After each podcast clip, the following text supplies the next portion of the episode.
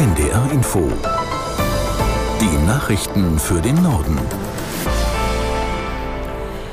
Um 18.29 Uhr mit Astrid Fietz. Angesichts der schleppenden Bautätigkeit in Deutschland hat sich die zuständige Ministerin Geiwitz gegen die geplante Erhöhung der Energiestandards für Neubauten gewandt.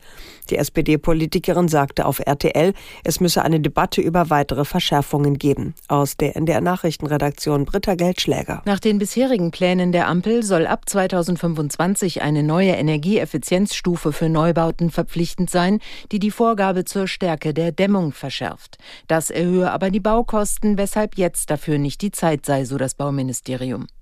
Die Bundesregierung hatte wegen des enormen Bedarfs im Koalitionsvertrag den Bau von jährlich 400.000 neuen Wohnungen angestrebt, doch stattdessen ist die Zahl der Baugenehmigungen seit Monaten rückläufig.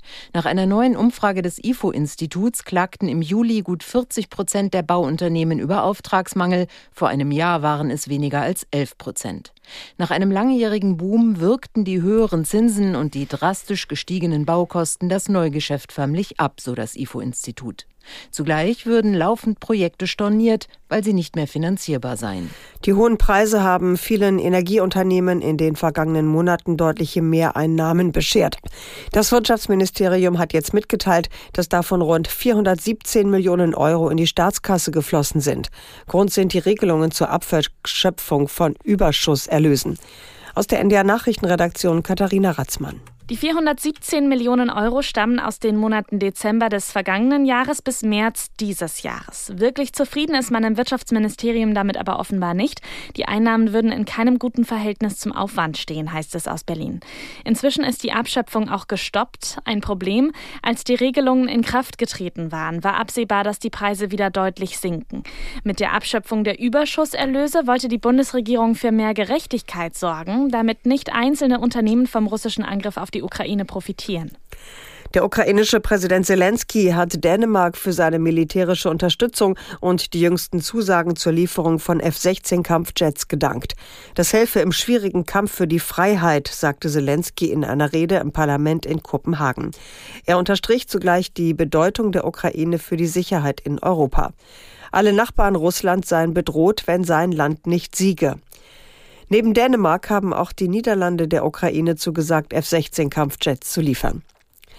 Die ECOWAS lehnte eine dreijährige Übergangsphase für Niger ab. Das sei inakzeptabel, sagte der politische Kommissar der westafrikanischen Wirtschaftsgemeinschaft Musa dem Fernsehsender Al Jazeera. Aus Rabat Stefan Ehlert. Man wünsche, dass Niger so schnell wie möglich zur verfassungsmäßigen Ordnung zurückkehre. Die ECOWAS hatte den Putschisten in Niger deshalb mit militärischen Maßnahmen gedroht. Erst am vergangenen Wochenende kam es zu ersten Verhandlungen. Die Junta, die sich Ende Juli an die Macht geputscht hatte, hatte am Samstag angekündigt, angekündigt, innerhalb der nächsten drei Jahre zur Demokratie zurückkehren zu wollen. Hilfsorganisationen, darunter das Welternährungsprogramm und das UN-Kinderhilfswerk UNICEF, beklagen unterdessen die Auswirkungen der ECOWAS-Wirtschaftssanktionen gegen Niger. Deutschlands Fischer haben im vergangenen Jahr weniger Fische gefangen. Nach Angaben der Bundesanstalt für Landwirtschaft und Ernährung holten sie 150.000 Tonnen aus Meeren und Flüssen.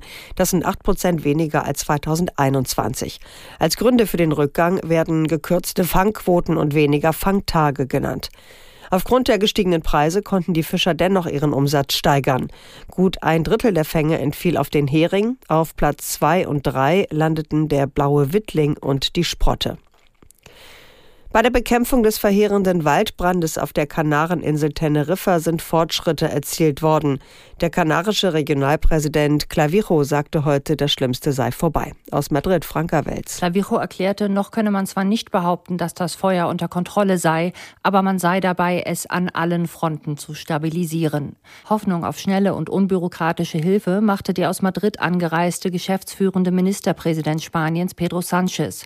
Er erklärte, seine Regierung werde Teneriffa Teneriffa zum Katastrophengebiet erklären, sobald der Brand unter Kontrolle sei. Dann wird es nämlich für Betroffene, aber auch örtliche Behörden leichter, Hilfen zu erhalten. Die Flammen haben bisher im Norden und Nordosten Teneriffas gut 12.800 Hektar Natur erfasst. Das entspricht circa 18.000 Fußballfeldern oder rund 6 Prozent des Gebiets der spanischen Atlantikinsel. Das waren die Nachrichten.